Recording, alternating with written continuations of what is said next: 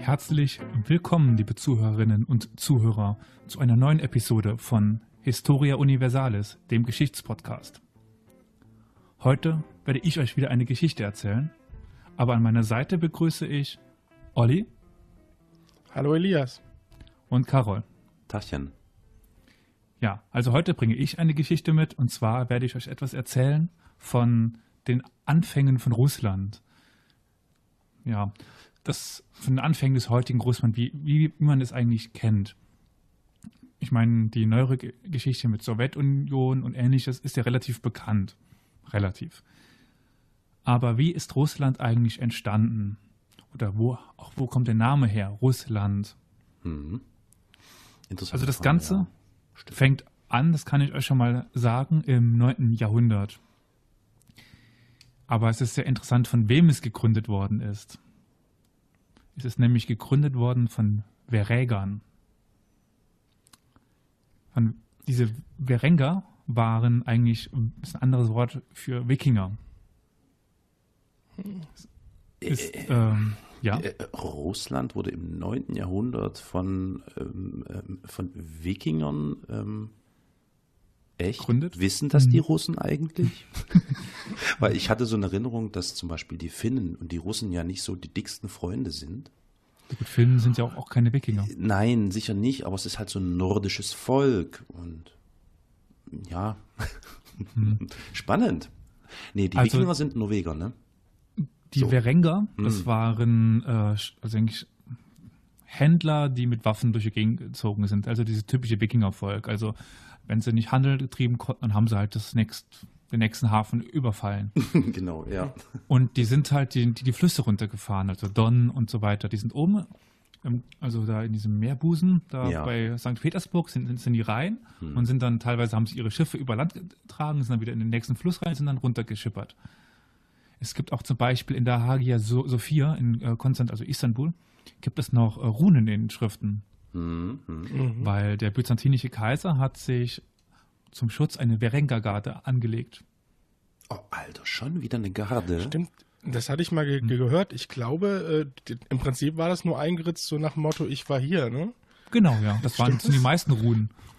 Ja. Wer das liest, ist doof. So ungefähr, ja. Okay. Mhm. mhm. Genau.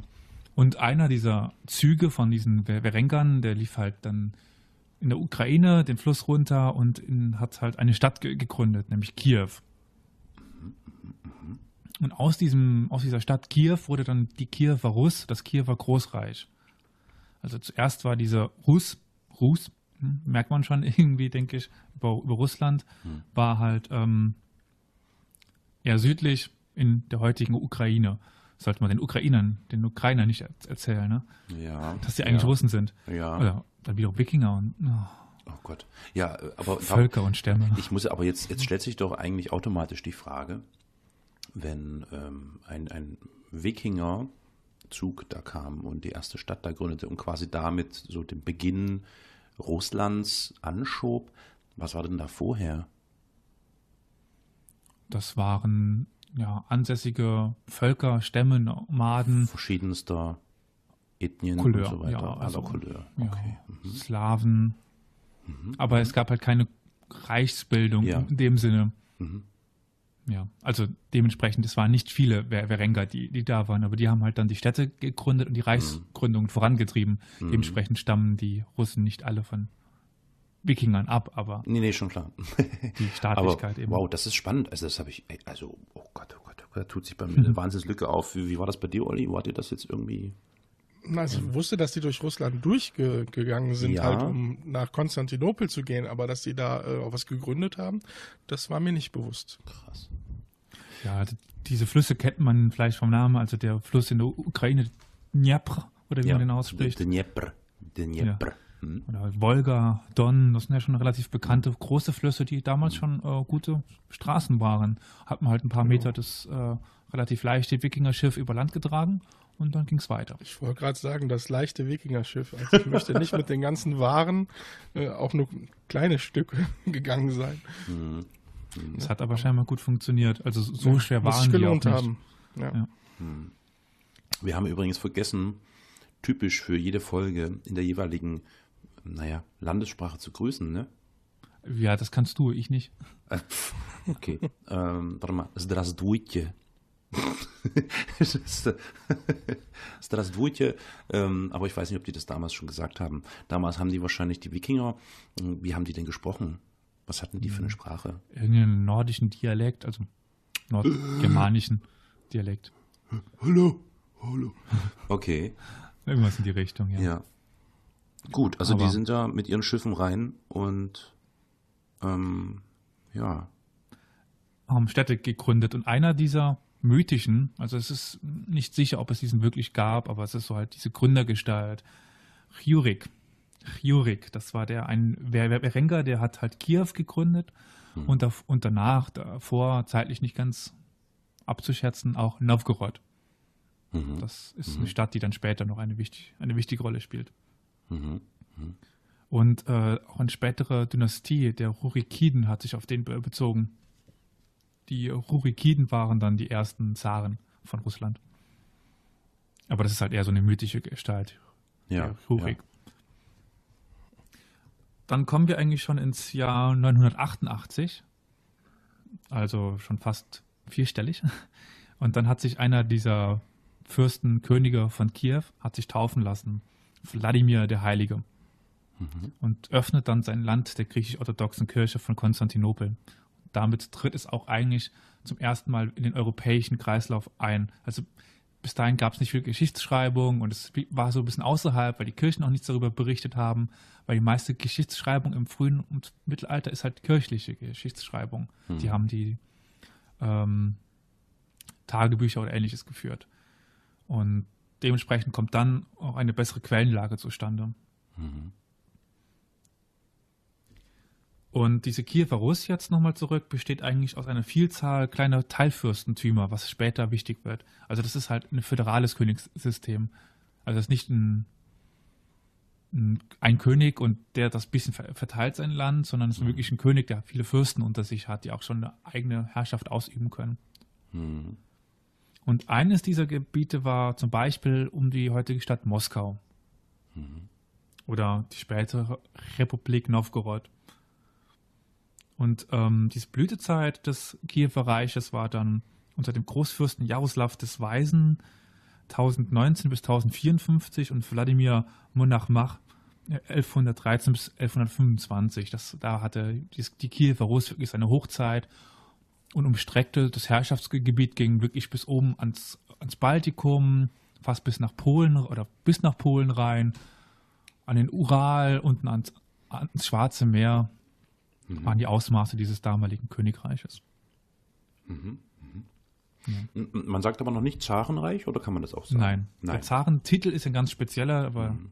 ich denke, dazu kommen wir später auch noch. Ja. Weil dann können wir wieder den Bogen zu Cäsar ziehen. Stimmt, stimmt.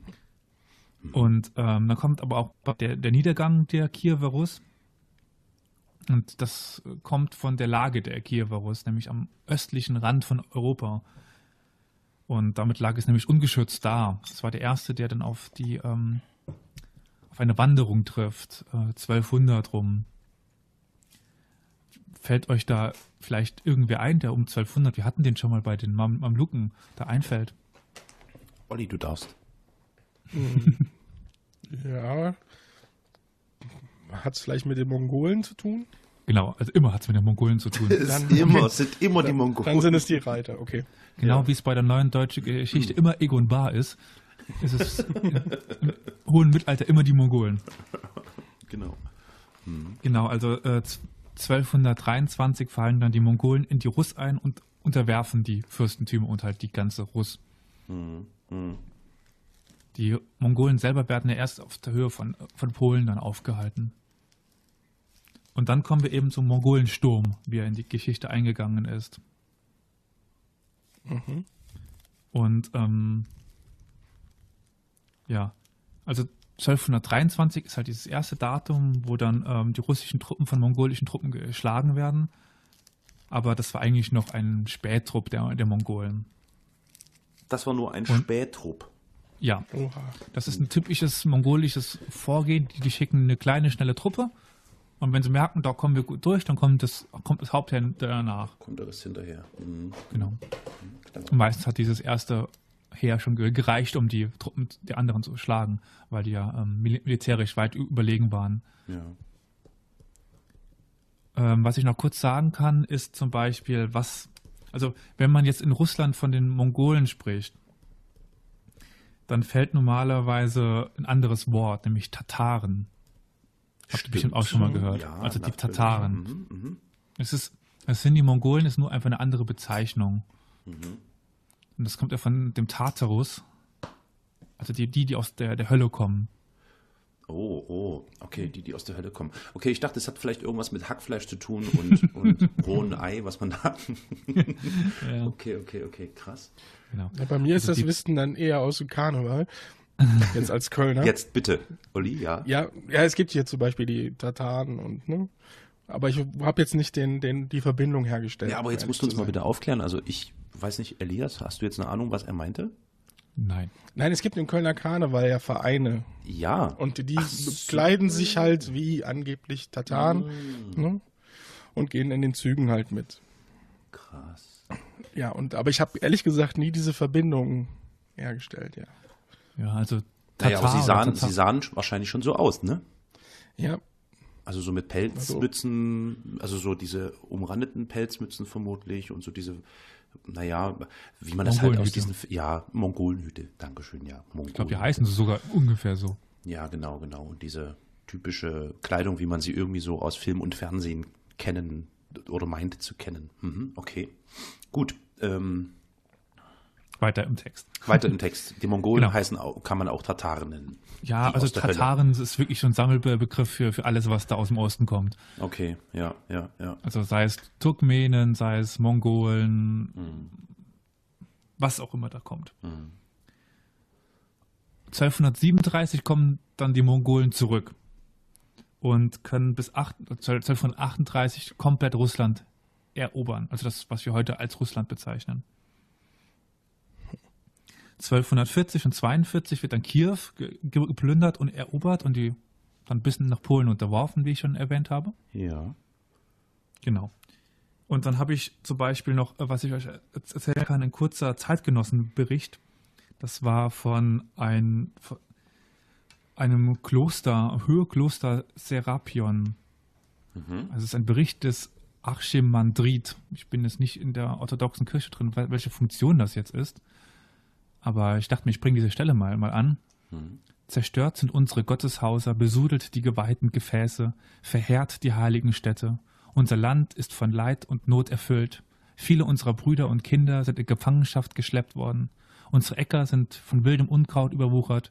Zunichte gemacht ist unsere Macht. Unser Glanz ist geschwunden, unser Reichtum haben andere genommen. Die Frucht unserer Arbeit haben Heiden geraubt. Unser Land ist jetzt Eigentum fremder Barbaren. Genau. Also das äh, berichtet schon davon, dass das doch ähm, eine schwierige Zeit war für die Menschen dort. Ich vermute, dass das dann ein griechisch-orthodoxes Kloster war. Ja, genau. Mhm, ja. Also die Abspaltung zu äh, russisch-orthodoxen gab es zu der Zeit noch nicht. Mhm, mh, mh. Okay. Ja.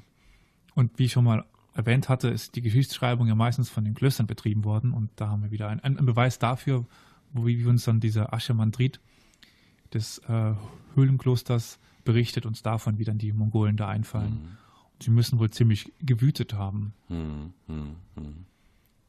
Gibt es, Aber, da, gibt es denn da Zahlen? Naja, mit den Zahlen ist wieder so eine Sache, ne? Also von ja. wegen, wie viele sind gekommen und wie viele Menschen sind äh, ja, äh, äh, ja zu Tode gekommen oder das ist wahrscheinlich alles das ist auch je nach Region so unterschiedlich, mhm. weil teilweise, wenn halt Widerstand geleistet worden ist, dann haben die Mongolen auch das sehr niedergeschlagen, wirklich.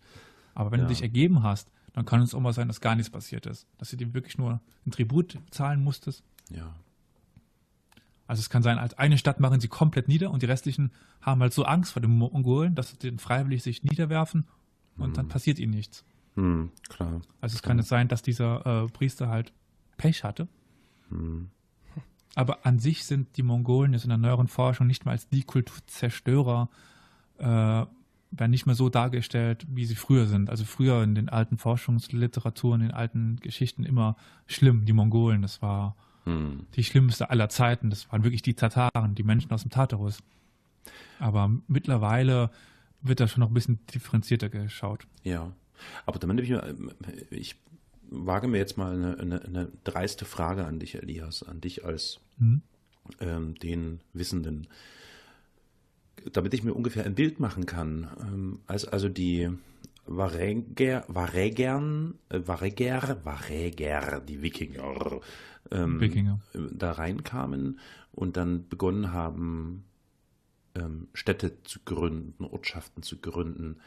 Und als dann die Mongolen kamen, kann man denn ungefähr von einer, einer, Bevölkerungsgröße sprechen? Gibt es da irgendwie Zahlen, wie viele Menschen dann in diesem Gebiet äh, unter diesen Wikingern in dieser Kiewer Rus gelebt haben. Dann ähm, eben auch also, später unter, den, unter diesen Königen, ne, so bis hin zu Wladimir und so weiter. Ich, also soweit ich weiß, sind solche äh, Schätzungen sehr, sehr, sehr schwer. Mhm. Ich habe deswegen auch keine mir rausgesucht, weil das alles kann wirklich von hm. 20 Millionen bis eine Million. Das, es gibt halt kaum verlässliche Zahlen. Das sind alles Hochrechnungen. Hm. Hm. Und ähm, ja, dementsprechend bringt uns das eigentlich auch nicht weiter zu, zu, wissen, wie viel da jetzt ungefähr sind. Weil die, ja, das ist richtig. Ja. ja. Ich habe immer nur so dieses Strategiespiel im Kopf. Ich weiß nicht, wie das heißt. Das äh, habe ich öfter mal gespielt früher. Äh, wo man halt so Kundschafter durch die Gegend schickt und dann so Ortschaften gründet und pipapo, das ist immer so ein rundenbasiertes Ding. Und man sah dann immer, wie dann Civilization. Genau, Civilization, genau. Wie dann so immer mehr die Bevölkerung anwuchs. Das, mhm. das hatte ich jetzt gerade so im Kopf, weißt du, als du begonnen hast, davon zu erzählen, wie die da so reinkamen mit ihren Schiffen und angefangen haben. Und okay, gut, aber du hast schon recht, natürlich am Ende ist das jetzt nicht, nicht so eine ähm, relevante Information. Ja, mhm. okay. Leider. Genau. Aber jetzt kommen wir nämlich zu dem Glücksfall. Eine kleine Stadt inmitten von dem damaligen Russland oder dem Land der Rus kann davon profitieren. Oder naja, sie ist fast nördlich. Sie ist eben abseits der Flüsse und abseits der damals großen Handelswege. Diese Stadt heißt Moskau. Mhm. Und ähm, sie leidet eben nicht so stark unter dem Einfall der Mongolen, der Tataren, weil sie eben abseits liegen. Sie liegen äh, in der Sumpflandschaft, also es ist sehr sumpfig um Moskau rum. Mhm. Und dementsprechend schweres Vorkommen, es ist viel, viel Wald, keine Flüsse, wie ich schon gesagt habe. Also sie waren sehr geschützt. Mhm. Und dementsprechend flohen auch viele Menschen dorthin. Mhm. mhm. Genau. Das erklärt auch, dass das so ein tatsächlich dann wirklich so ein, so ein Zentrum von allem geworden ist, oder?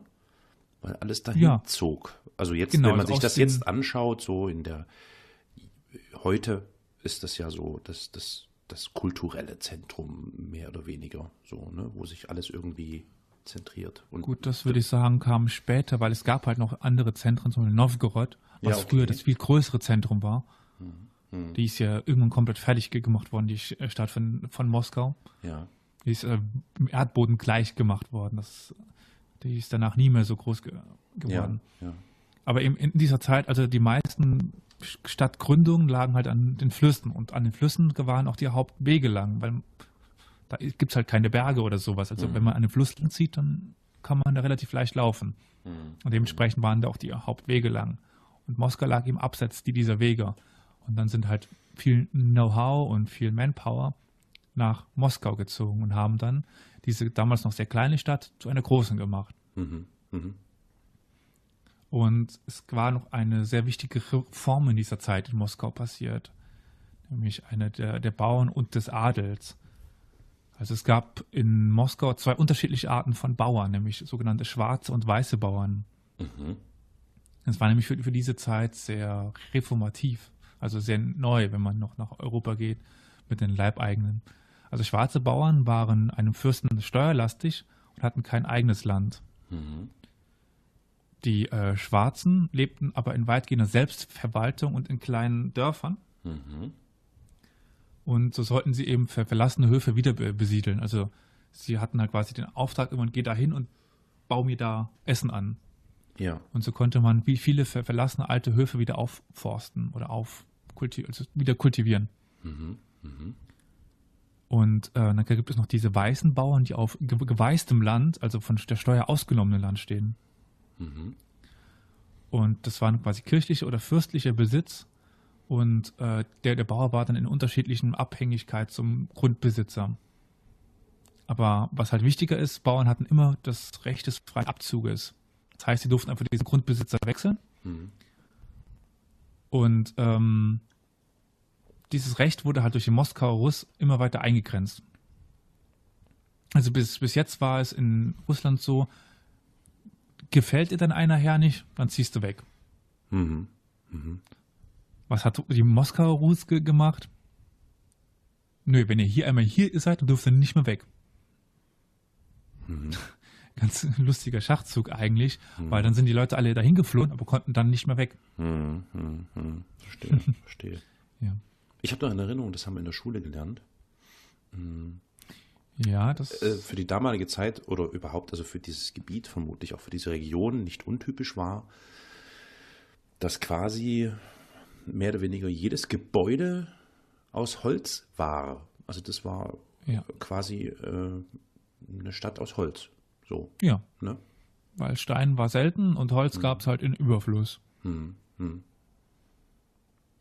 Okay, schwarze Bauern, weiße Bauern. Interessant, genau. interessant. Mhm. Nur so als kleiner Exkurs am okay. Rande. Und jetzt noch ähm, ist eben zum Beispiel auch noch eine landwirtschaftliche Entwicklung in dieser Zeit passiert. Nämlich eigentlich sind ja diese Steppenböden, die es in der Nähe, also im unteren Russland, im südlichen Russland gibt, mhm. sehr äh, reichhaltig. Mhm. Und ähm, dadurch, dadurch, dass die Mongolen jetzt aber eben diesen Teil besetzt haben, musste man sich Alternativen suchen. Und dann ist zu, zu dieser Zeit halt in Moskau die Dreifelderwirtschaft eingeführt worden. Das sagt mir auch noch irgendwas. Mhm. Immer eins brach. Ne, oder wie genau. war das? Eins brach, eins äh, ausgesät. Ja, irgendwie dann glaube ich noch einen Sommerweizen und einen, einen, einen Winterweizen oder so, irgendwie sowas. So. Mhm. Aber die wichtigste Sache ist immer eins brach liegen lassen und sich wieder erholen lassen. Mhm. Was ja durchaus äh, sinnvoll erscheint. Mhm. Genau. Ja, okay. Aber dieser Schritt ist halt. Ja, das war für die damalige Zeit vermutlich genau. ähm, sehr, sehr wichtig. Wichtig und revolutionär, vielleicht sogar aus mhm. ähm, agrarwissenschaftlicher Sicht.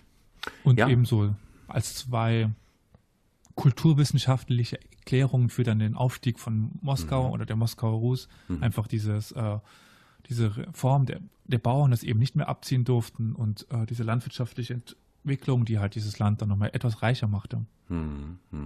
Aber wie ist das denn so mit den Mongolen? Also ja, Moskau hat quasi profitiert davon, dass es doch abseits von diesen, von diesen Mongolen erschütterten Gebieten gelegen hat? Weil alle dahin und es war einfach noch ein bisschen Ruhe da. Die waren also ja, sie waren in der Peripherie. Also mhm, genau. die waren abhängig von den Mongolen, der damals dann der, der goldenen Horde. Es, aber sie waren halt nur an der Peripherie, also da kam es nicht immer irgendein Mongole vorbei und hat überprüft, was die gemacht haben. Äh, die Goldene Horde war die, die dann quasi nach dem Spähtrupp kam und alles niedergemäht hat, ja? So, oder? Da müssen wir jetzt wieder ein bisschen vorher ansetzen. Also, ich frage nur, weil du, du, hast goldene Worte gesagt. Ja, ja. Äh, es ist ein endloses äh, Fass. Also es gibt ja Genghis Khan oder der Genghis ja. Khan. Mhm. Das war der erste Großkhan. Mhm. Und dann gab es ja noch seine Nachfolger, Mönke Khan und wie sie alle hießen, ich glaube vier Stück oder sowas. Und irgendwann ist es dann zerbrochen, das mongolische Großreich, mhm. in vier Nachfolgereiche. Das waren die Ilchaniden in Persien. Das war, war Mönke, glaube Oh Gott, das erzähle ich Schwachsinn. China auf jeden Fall. Mhm. Dann gab es noch äh, eins in Kasachstan der Gegend und halt die, die Goldene Horde. Okay. Mhm. okay. Und die sind dann auch nochmal mehr zerfallen. Und mhm. naja, auf, auf, jeden Fall war die Goldene Horde das Teilgebiet, ähm, was quasi Russland umfasst hat, die Ukraine, mhm. äh, den Kaukasus bis nach Kasachstan rein. Das war mhm. die goldene Horde. Wie viele waren das denn? Ich weiß, dass das nicht relevant ist, aber es ist immer so schön, wenn man sich das versucht, irgendwie mengenmäßig vorzustellen. Wie meinst du? Die Nachfolger die von Chingis? Die goldene Horde, über wie viele äh, sprechen wir denn da? Über wie viele Soldaten, Menschen, Tataren, Mongolen?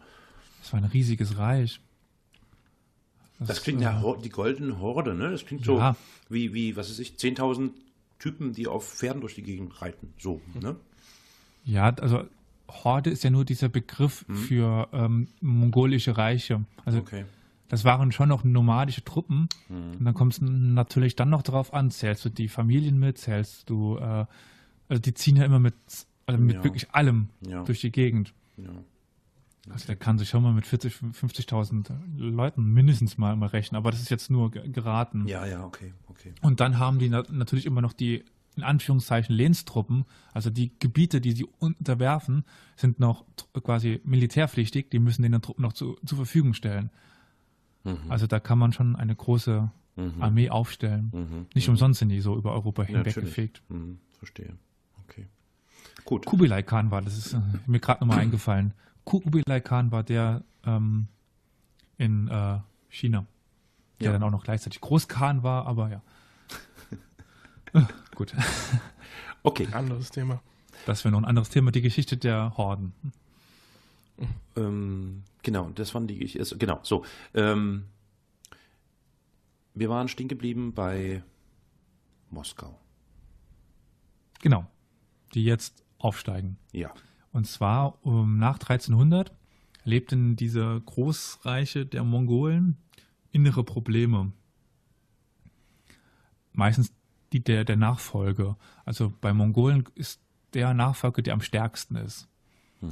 Wenn du halt viele Söhne hast, dann geben die sich auch mal gerne auf die Mütze und zerbrechen dann. Also aus mhm. diesem einen werden vier, aus den vier werden immer, immer, immer mehr kleine Kanate.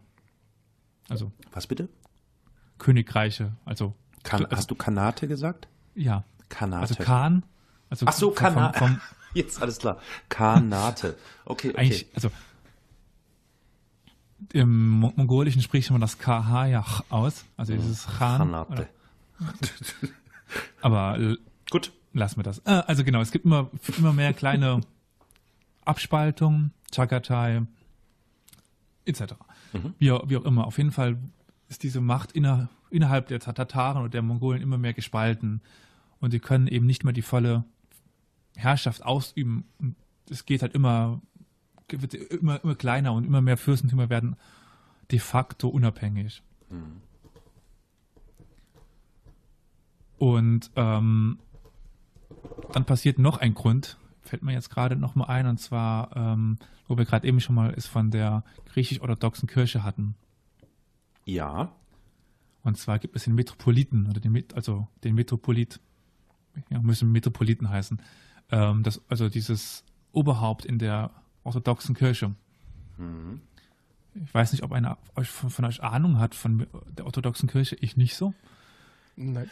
Nee, nicht wirklich. Wir haben zwar eine russisch-orthodoxe Kirche hier in Dresden, aber die habe ich immer nur von außen bestaunt. Das ist ein wunderschönes Bauwerk, wirklich bezaubernd schön. Also wie man das so irgendwie auch von Bildern kennt, also wenn man jetzt sich so diese Zwiebeltürmchen und das all das anschaut, was man so für als klassisches Architektentum aus, aus dem russischen Gebiet anschaut. Aber von innen habe ich es nie gesehen und ansonsten habe ich auch so null.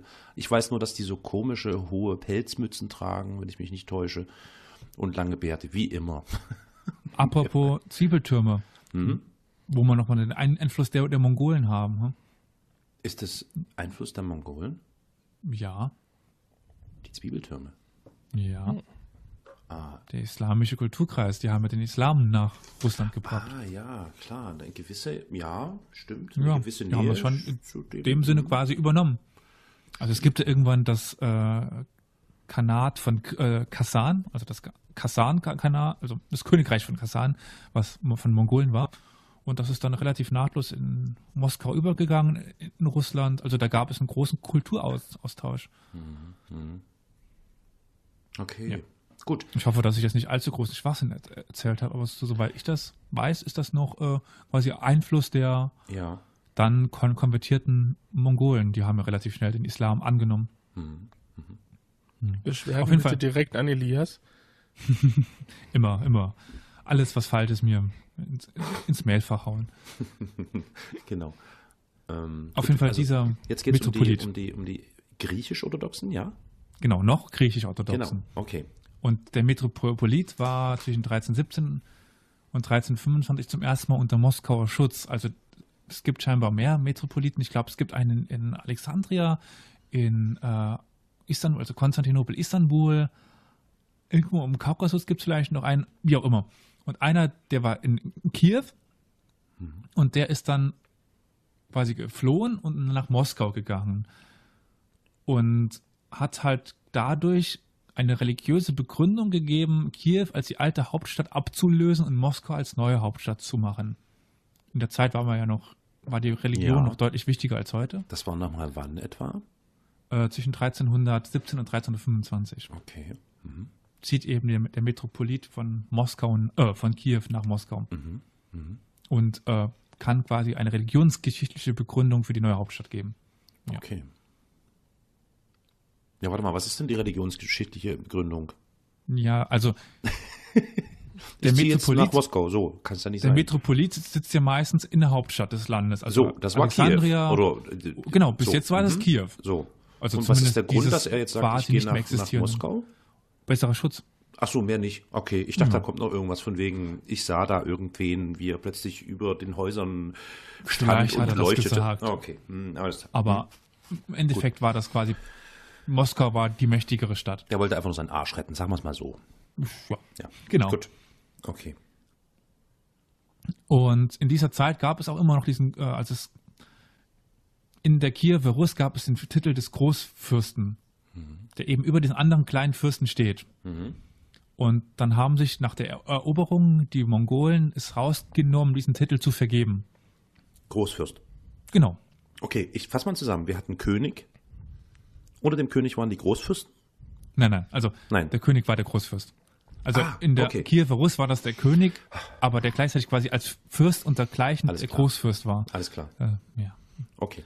Und der, unter der mongolischen Herrschaft gab es dann nur noch den Großfürsten. Mhm, mhm, okay. Und es gab halt quasi immer ein Großfürstentum unter diesen Russ. Also das hieß mittlerweile quasi jedes kleines Fürstentum hatte den Namen Russ. Also mhm. Moskau Russ, die, die, die Novgoroder, Novgoroder Russ, die ähm, Smolensker Russ, wie auch immer. Mhm, mh. Und ähm, dieser Großfürstentitel wurde vom Khan vergeben. Ja. Khan der, der goldenen ja. Horde dann. Ja. Und ähm, den Titel bekam man auch irgendwann in Moskau. Okay. Und zwar zum ersten Mal im Jahr 1317. Und wie kann man sich das denken? Das schnöde Mammon. Sie haben den Khan bestochen. ja. Der ließ sich Und so lief das dann meistens. Ach, guck. Okay. Also meistens hat der den Großfürstentitel bekommen, der am meisten Geld gegeben hat. naja gut, am Ende ist es halt so ein, so ein ja, äh, ähm, wie heißt es, Tribut, der da geblecht wird, oder? So. Na gut, den haben sie meistens sowieso noch daneben bezahlen müssen, den normalen hm. Tribut an ihren eigentlichen König dann, also okay. an den Khan. Alter, immer diese korrupten Politiker überall. Sehr interessant. Okay, die haben also Lizenzen verkauft. Genau. Ja. Mhm. Gut. Gut. Also die Mongolen Jetzt waren schon ein interessantes Volk. Ich meine, ja, müssen wir mal kurz. Ist sau interessant. Das ist total. Also das sollte man mal auf dem Schirm behalten. Also auch wenn das wahrscheinlich eine fünf Stunden Folge wird. Aber ich meine, die haben den Hamburger ähm, ne, quasi ins Leben gerufen und die haben waren die ersten Händler, ähm, die mit Lizenzen gehandelt haben. Okay, weiter.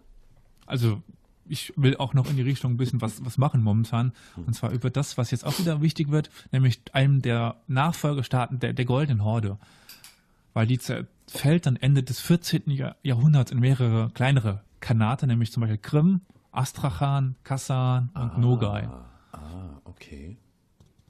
Und eben über dieses Krim-Kanat, äh, da will ich noch ein bisschen was machen, mhm. die nächsten Monate.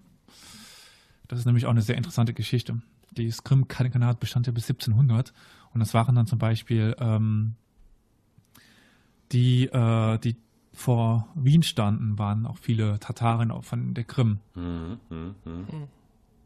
Ja.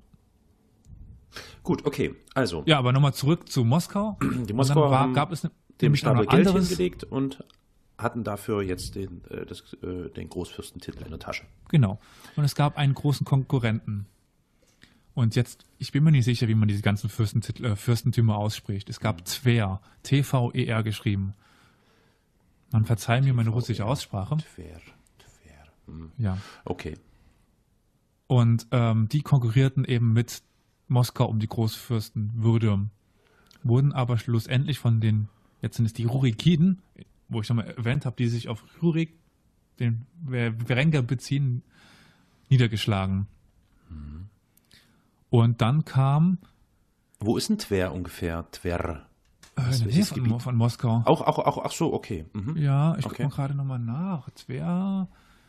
Ähm, Zentralrussland, St. Petersburg, Moskau auf der gelegenen Bahnstrecke. Also zwischen Moskau und St. Petersburg. Ja, warte.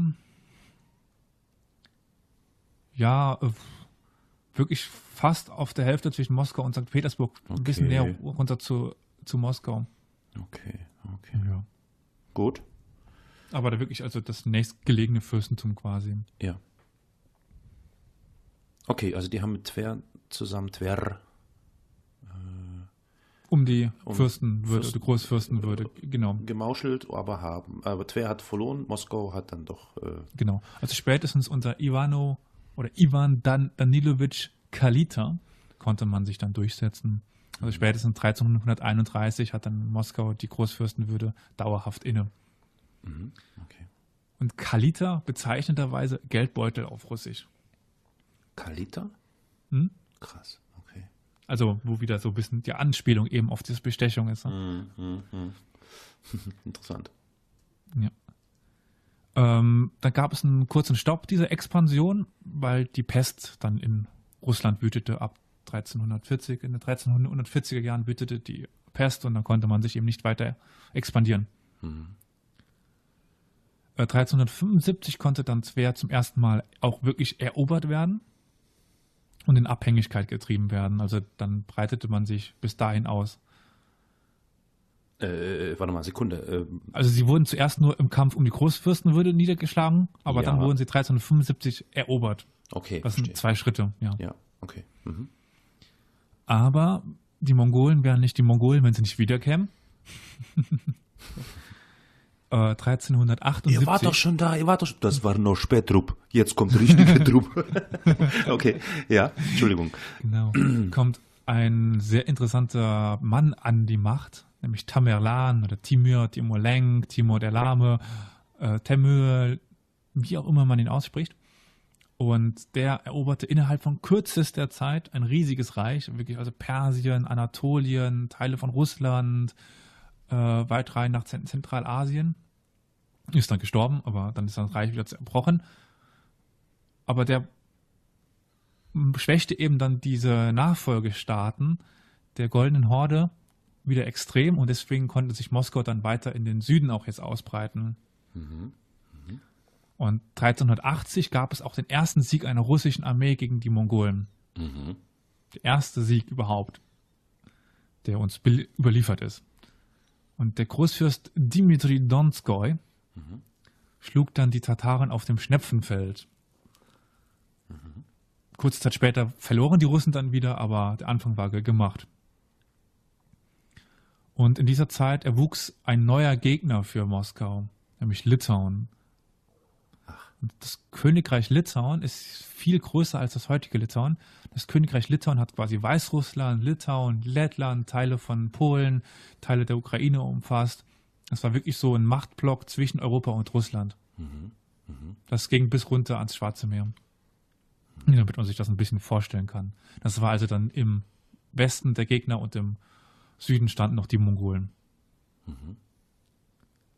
Dann kommt es aber in dieser Zeit ab 1390 zum sogenannten Sammeln der russischen Erde.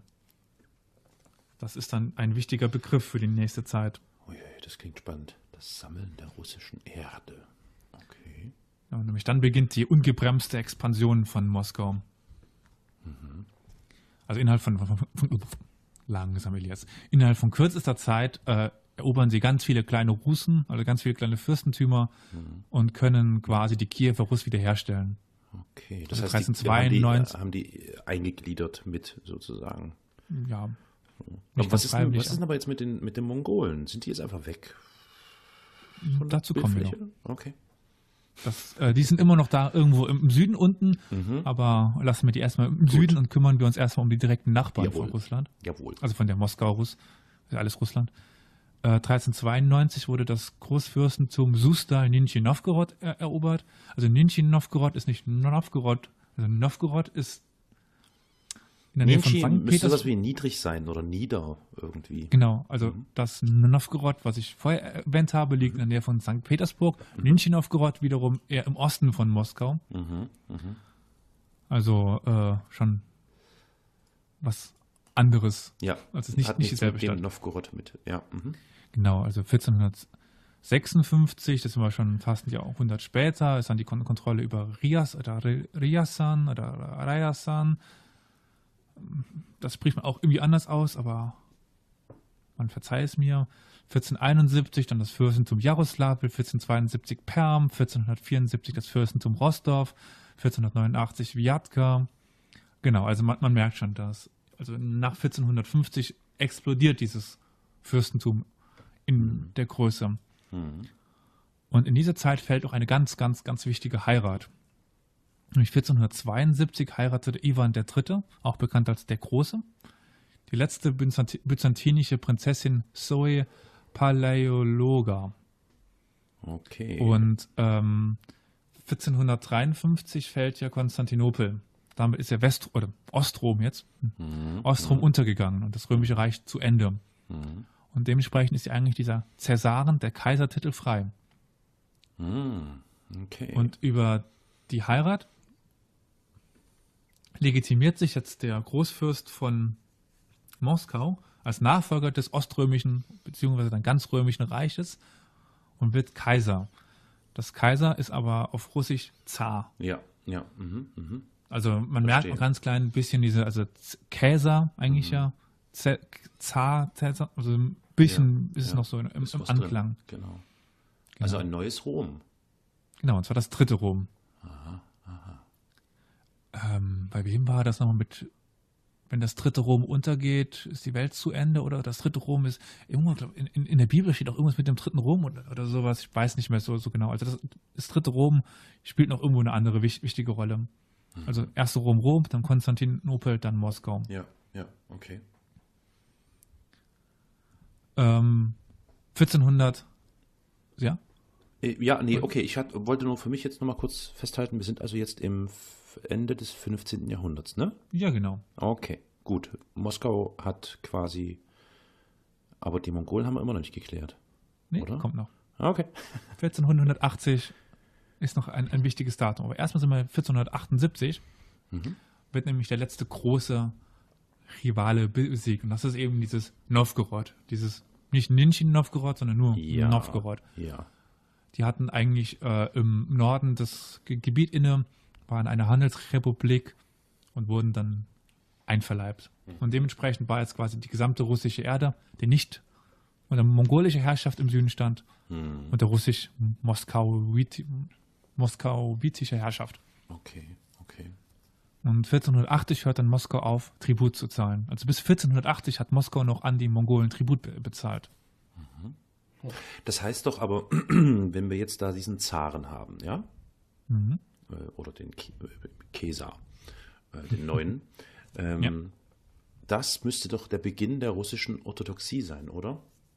Weil, also ja, die, die russische so Orthodoxie hat eigentlich schon angefangen in dem Zeitpunkt, wo Metropolit nach Moskau zieht. Ach, das war schon, oh. Hm. Da okay. kann man schon ungefähr den Ansatz. Gut. Ich, ich, bin jetzt kein, nicht bewandelt in der Kirchengeschichte, aber ich ja. denke, da kann man das schon ansetzen. Okay. Genau. Und 1480 stellen sie die Tributleistungen ein. Und dementsprechend kommt es dann zum Krieg. An der Ukra, das ist ein Fluss im Süden von Russland, treffen die beiden Heere aufeinander. Nämlich die mongolischen oder das genau. mongolische Heer und das Moskau, moskauitische. Mos Akmak, Akmak oder Ach, Ahmad Khan und Ivan dem, dem Dritten. Mhm. Und es kommt zu einer sehr interessanten Begebenheit. Nämlich beide Heere standen sich mehrere Wochen gegenüber, ohne dass ein Angriff passierte an, an, an diesem Fluss. Mhm. Schlussendlich zogen sich der, die Tataren aus nicht ganz zuzuklärenden Gründen einfach zurück. Mhm. Und danach verlangten sie keinen Tribut mehr, weil die waren ja zurückgezogen, die hatten ja verloren. Ah, ja, Moment mal, jetzt Sekunde. die haben sich gegenübergestanden? Ja, mehrere Wochen. Und nix. Ja. ist ja spannend, okay. Wann war das? 1480, sagtest du, ne? Ja. 1480. Mhm. Also gab es ja doch keinen Krieg. Nur, nur das große Stehen, ne? Ja. Kalter Krieg. Das große, das muss ich mir gleich aufschreiben für die Kapitelmarken. Das große Stehen. Sehr schön. Mongolen weg. Ist ja spannend. Aber naja, okay. Ist denn irgendwie überliefert oder festgehalten, was da hinter den Kulissen äh, geschehen sein mag? Also ich denke, die werden da wahrscheinlich ja irgendwie immer Boten hin und her oder sowas und irgendwas ausklamüsert haben. Nee, oder? Was? Hm. Nee, also warum die sich zurückgezogen haben, ist halt nicht gut überliefert. Also das wäre klar spannend. Ne? In der geschichtlichen christlichen Schreibung, ja, Gott kam und ja, hat klar. uns gerettet. Und, aber ähm, hm, nee, hm. nicht, dass ich wüsste, aber es kann sein, dass irgendwo noch irgendeine Quelle irgendwas steht, aber hm. das wüsste ich jetzt nicht. Das große Stehen. Spannend. Hm. So, das heißt, die Gut. sind dann einfach, nachdem sie so rumgestanden haben, wochenlang, wochenlang, ja. sind die dann von dann gezogen, die Mongolen. Die Moskau haben gesagt, ja, yeah, die haben wir jetzt fertig gemacht, eigentlich. Genau. Nicht. Und, und waren dann jetzt unabhängig. Alles klar. Der lange Weg. Aber wir sind noch nicht ganz fertig, weil mich, das haben wir noch einen Konkurrenten, nämlich äh, Litauen. Ja, die richtig. Auch, mhm. Die hatten Kiew zu, zu, dieser Zeit als Stadt inne und wollen quasi auch diesen Titel der, des Großfürsten von, Russ, von Russland. Mhm. Also unabhängig vom Zarentitel, den ja mehr Leute auch der deutsche Kaiser beansprucht hat und wie auch immer. Auf jeden Fall, mhm. ähm, die wollten diesen Großfürstentitel haben. Mhm. Mhm. mhm. Und zwischen 1494 und 1503 wechselten dann einige Grenz, äh, Grenzprovinzen nach Litauen. Und ähm, wieder zu, zurück und hin und her war ein e, langer Krieg. Und dann wurde aber schließlich Moskau als Herrscher der ganzen Rus anerkannt. Das ist dieses Smolensk-Ding, oder? Genau, zum Beispiel. Also Smolensk war einer dieser Grenzprovinzen. Das hat ja noch zu Litauen gehört, ne? Genau. So. Ah, ja, ja, oh. okay, verstehe. Mhm. Okay. Also Smolensk war einer dieser Pro Provinzen, die dann hin und her, hin und her gewechselt sind. Ja, ja. Die waren äh, lange Zeit auch eine eigene Rus, ein eigenes Fürstentum Smolensk mhm. und sind dann von Litauen erobert worden und schlussendlich dann von, von Moskau. Mhm. Mhm. 1510 ähm, wurde zum Beispiel noch Pskov äh, erobert, auch noch ein, eine Rus in der Nähe von den baltischen Staaten heute. Mhm. Und 1514 wurde dann eben die ähm, Festung Smolensk durch die Russen erobert. Und damit hatten bis auf einige litauische Gebiete Russlands wieder die Größe der alten Kiewer Russ erlangt. Ja, das ich will, sind ich, jetzt quasi. Ich, ich, ach, ich, ich, ist ja echt total, also ich ganz ehrlich, also Elias, nochmal danke, dass du dieses Thema aufgebracht hast, weil es ist total spannend und interessant. Ich, während du so erzählst und ich so höre, ähm, wühle ich auch so nebenbei äh, in der Wikipedia und finde da so zum Großfürstentum Litauen, äh, Großfürstentum Litauen äh, total spannende Sachen. Das ist ja auch krass, meine Fresse. Wie groß okay. das war, meinst du so? Ja, die, das zum einen, aber ich meine so mit was, also ich lese, habe das hier so überflogen, nur so gesehen, Großfürstentum Litauen, äh, was die so, aus welche Richtung so die Bedrohungen kamen. Ne? Also zum Beispiel, dass die eben ein Problem mit deutschen Orden hatten.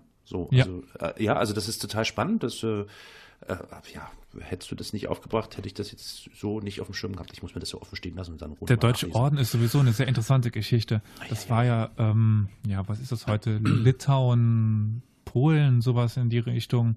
Mhm. Die hatten ja dann ein relativ großes Gebiet, auch über in Estland, Lettland, auch wenn das eher der Livonische Orden war. Mhm. Aber da hatten die ganz große Probleme mit, ja. Ich meine, ähm, dieser Teil von Europa ist ja erst sehr spät christlich ge geworden. Mhm. Und ähm, über diesen deutschen Orden bezieht sich dann ja wieder, wieder Preußen und es ist ja, alles irgendwie verbunden. Und dann gab es immer noch die, diese Personalunion Polen, Litauen, das war ja auch ein riesiges Machtkonglomerat ja. dann im, im Osten. Ja, da gibt es noch einiges Interessantes. Naja, also diesen deutschen Orden gibt es übrigens bis heute noch, ne? Das ist also ja, logischerweise, mit klar. Ja, Macht. was? Nur nicht mehr mit äh, den Ländereien von damals. nein, natürlich nicht, aber so diese, wie nennt man das denn ja, ähm, dieser Orden halt. Ich habe den nämlich wahrgenommen, also so richtig augenscheinlich wahrgenommen, als ich in Jerusalem war.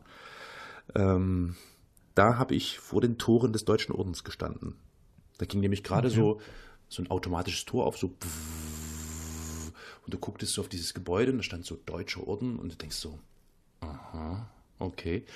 und ja, interessant. Also ja. Die haben auch viel mit vertriebenen Geschichten zu tun, so vertriebenen Verbände und also dieses, ja, so dieses alte Gedöns, so diese ganze, also auch im Zusammenhang mit dem Nationalsozialismus, so, weißt du, das ist so, ah, das ist, äh, also Ostpreußen halt. Ja, das, da kommen die so, Vertrieben her und es ist ja mhm, altes mhm, mhm. Ordensgebiet. Also, aber Entschuldigung, ich habe jetzt, hab jetzt ein bisschen weggeleitet. Tut mir leid, aber ich musste dich jetzt nochmal loswerden. Dieses Großfürstentum Litauen war, das war jetzt spannend und dann, ja, okay, also wir sind, äh, okay, Litauen ist äh, damit quasi zurückgeschlagen und Moskau hat äh, ähm, die Macht die, an sich gerissen und genau. klar gemacht, dass die die Bosse sind.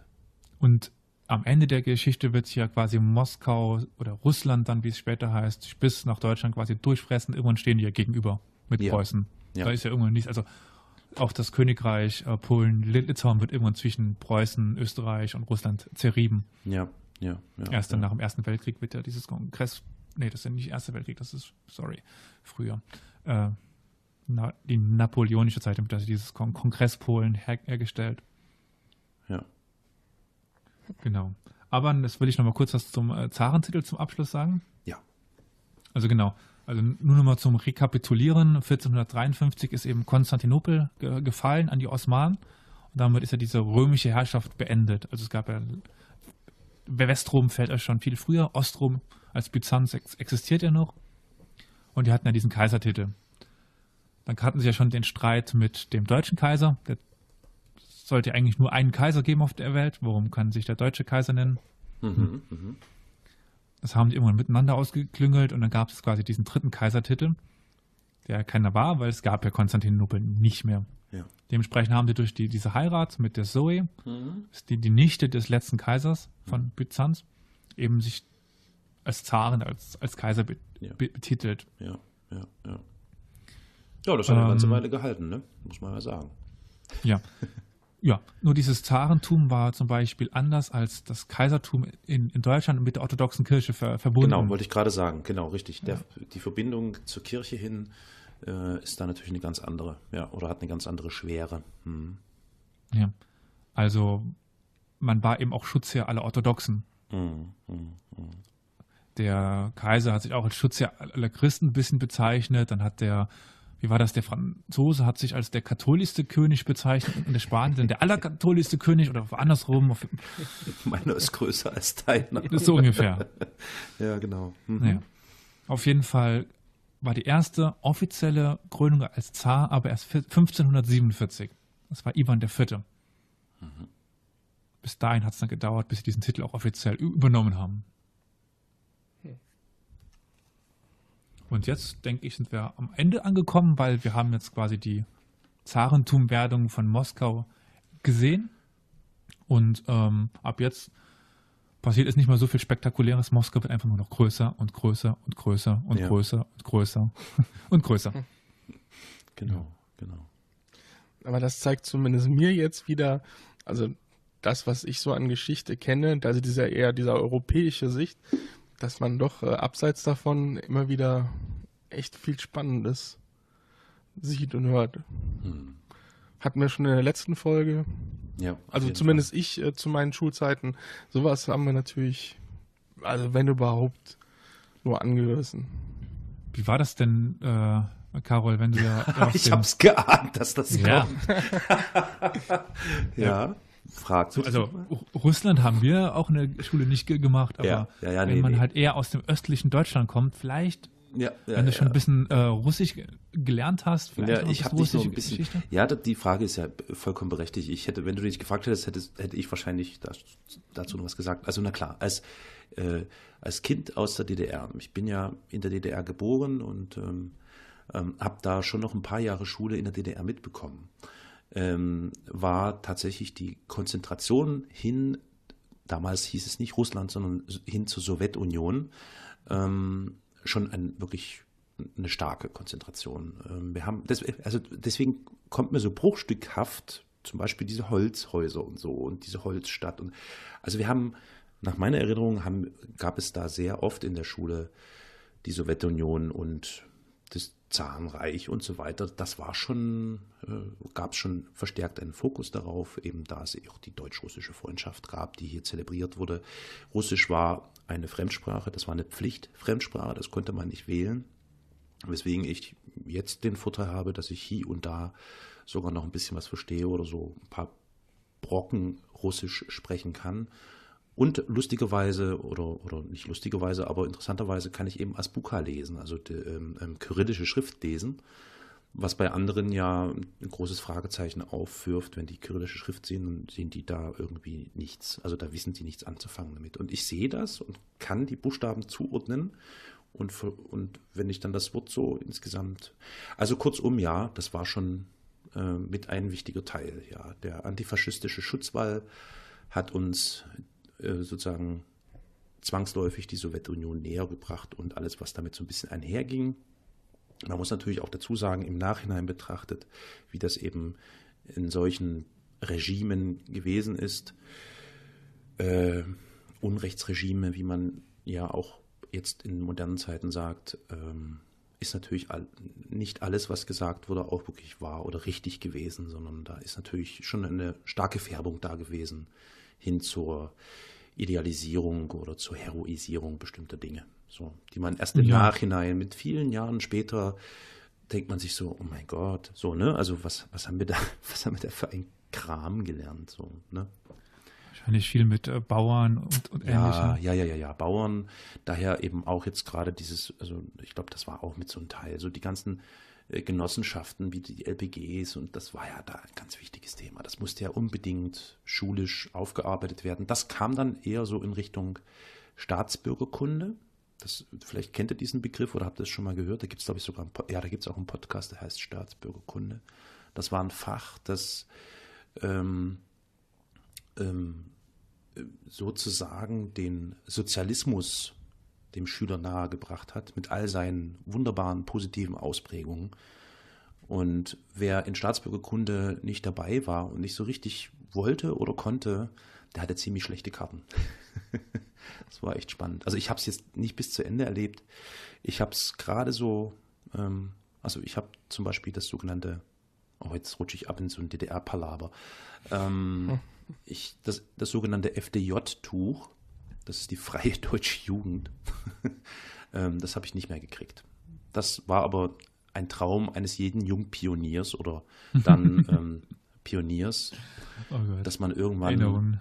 ein blaues Hemd als FDJler tragen darf. Aber das habe ich leider nicht mehr gekriegt. Das hat, da war dann, äh, kam dann zum Glück ähm, die große Wende, die Revolution und ähm, beide Seiten, Ost wie West, haben sich zusammengetan.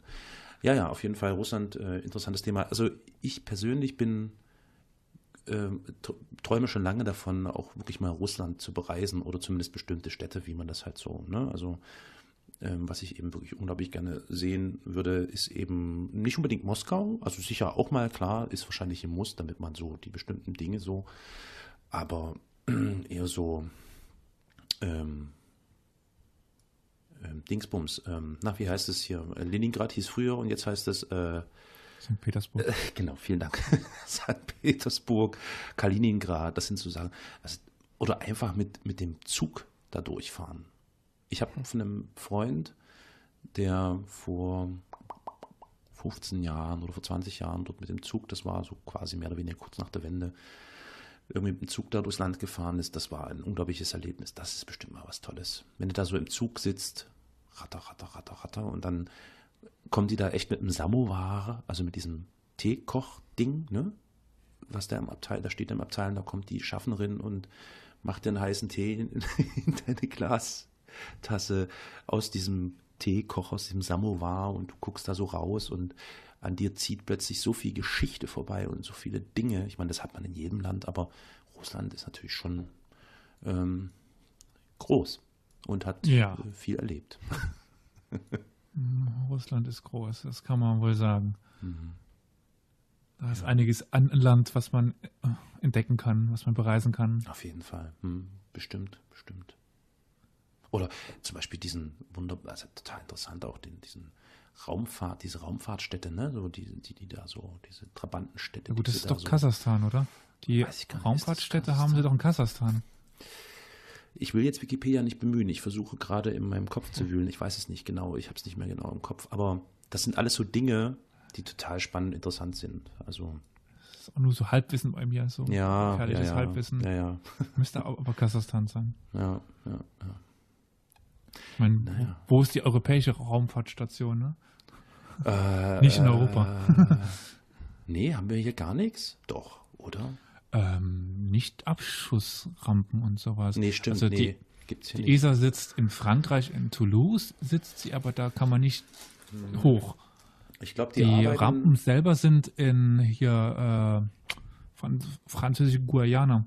Ja, und Russland. Die nutzen auch Russland mit. Meines Erachtens. Ja, aber das Ja, aber ist nur ja dann als nicht Partner dann, ne? Naja, klar. ESA, aber, das ist dann ja russisch. Nee, nee, nee, nee, nee. Also ich glaube, oh Mann, ich weiß jetzt natürlich auch nicht. Also ich meine, dass die in Partnerschaft oder Kooperation mit den, mit den russischen Raumdingsbumsels äh, äh, gerade diese Raum, Raum äh, Stadtrampen da in Russland äh, mit Ich habe nutzen für Satelliten und solche Sachen. Kopf. Aber ähm, auch gefährliches Halbwissen. Also ich ähm, Ja, das ist jetzt äh, ein äh, Halbwissen ja. masse aufeinander aufbauend Gut und rechts und zusammengeschustert. Ja, ja, ja. Also genau, Baikonur, das ist ja diese bekannte. Baikan, ja, richtig, Baikonur. Das ist Kasachstan. Ist das Kasachstan, ja? Hm, okay, ja. okay. Aber es gibt ähm, zwei Raubbahnhöfe. Das andere ist äh, Ples, Plesesk oder sowas Hm. bei Aschangelsk. Und das ist nun mal wirklich Russland. Das ist ja oben an dem Nordmeer. Also das ist Russland. Also jetzt, äh, weißt du was? Jetzt bemühe ich wirklich mal ganz kurz Sekunde. Ich gebe mal ein. Das ist nämlich so ein bisschen meine, der Kernausgangspunkt. Sigmund Jähn. Kennt ihr den? Das ist der Deutsche, oder? Ja, das ist der erste Der deutsche. Raumfahrer. Früher, Nee, nan- nee, nee, früher nannte man das nicht- auch Kosmonaut. Nicht der war hier, der, der äh, aktuelle war hier. Wie, wie heißt der? Äh, äh, Aktuelle? Reiter oder so? Nee. ja, genau, der war hier. Ne? Ja, nee, der ist Ja. noch sehr jung. Nee, Sigmund Jähn ist, ähm, das war Der ist zum mit- Beispiel auch so eine, Der ist mit Russen hoch, ja. eine Heldenfigur für uns hier zu DDR-Zeiten. Ne? Sigmund Mhm. Jähn, ein DDR-Kosmonaut, ein Raumfahrer, ein DDR-Bürger ist in den All geflogen. So, und jetzt gucke ich mal, von wo der losgeflogen ist. Das müsste Baikonur ge- gewesen sein. 90 Prozent auf Baikonur.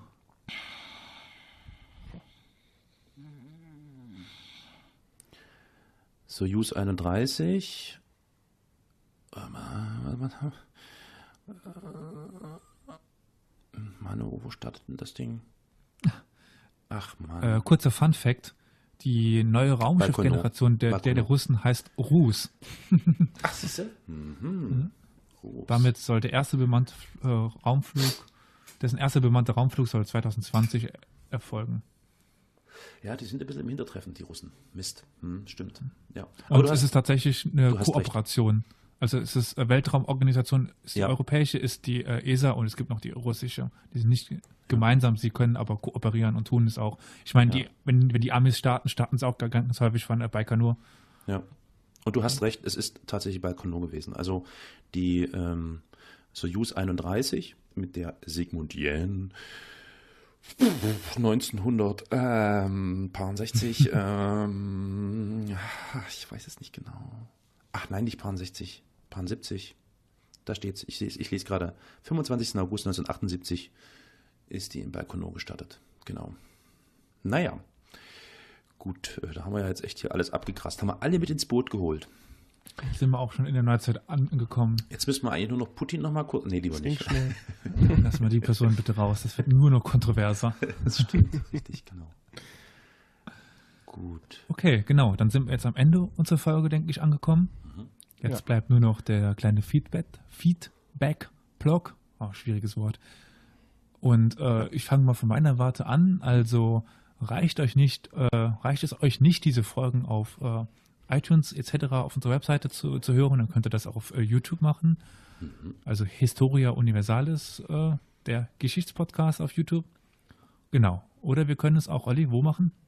Bei Facebook unter Historia Universalis, at der Geschichtspodcast. Also at Geschichtspodcast. Mhm, genau. Auf äh, Twitter? Richtig, äh, dort sind wir unter at Geschichtspod äh, zu greifen. Da würde ich auch gerne mal was sagen zu Twitter. Äh, nachdem wir jetzt gestern, also ähm, ja, am 6. Februar, glaube ich, ähm, so richtig äh, offiziell äh, in die Öffentlichkeit gegangen sind und das jetzt überall verfügbar gemacht haben, dadurch, dass es auch jetzt bei iTunes zu finden ist und in den Datenbanken steht, haben natürlich auch die Social Media Aktivitäten zugenommen. Und da haben wir jetzt mittlerweile schon so, so, so, also jetzt kein Feedback, aber zumindest Interesse von, von äh, Leuten. Also da hat zum Beispiel jemand weiterempfohlen ähm, auf Twitter, neuer Geschichtsbot gefällig, Historia Universalis ist da und da zu finden, hört euch das mal an und so. Sehr schön, macht ruhig so weiter und äh, folgt uns gerne auf all diesen Kanälen, bei Facebook, bei YouTube oder eben bei Twitter. Und wenn euch das immer noch nicht genug ist, dann dürft ihr natürlich, solltet ihr bei Historia universalis.fm auf der Internetseite sein. Dann dürft ihr natürlich unter den jeweiligen Episoden oder wo auch immer ihr das mögt, da gerne auch noch Kommentare hinterlassen. Dafür wäre man sehr dankbar, weil dann haben wir so Feedback und können darauf eingehen und damit ein bisschen arbeiten. Und im Fall eines Falles, wenn das immer noch nicht genug ist für euch, dann greift doch einfach zum Telefon und ruft uns an. Dort ist ein Anrufbeantworter geschaltet, äh, 27.4, also äh, 24.7, so meine ich das natürlich. Ne? rund um die Uhr unter der Rufnummer 0351 841 686 20. Ja, und zu guter Letzt ähm, gilt es eigentlich nur noch, euch zu bitten, wie üblich, gebt äh, uns doch einfach eine Bewertung, wie ihr diesen Podcast findet. Das tut man ja meistens mittels Daumen hoch, Daumen runter oder mittels Sterneanzahlen und solchen Sachen. Ja, wäre schön, wenn ihr da äh, an uns meldet, äh, wie es euch gefällt. Dann würde ich das letzte Wort trotzdem nochmal äh, Karol überlassen. Ich hoffe zumindest, dass er es kann. Nämlich sagen wir, denke ich mal, auf Russisch. Äh, tschüss. Äh, Kannst du das? Ja, äh, do svidania. Ah, das kenne ich ja. sogar. Aber dann jetzt nochmal in alle Formen von meiner Seite äh, auf ein neues, hoffentlich dann in der nächsten Episode und wiederhören. Das wird.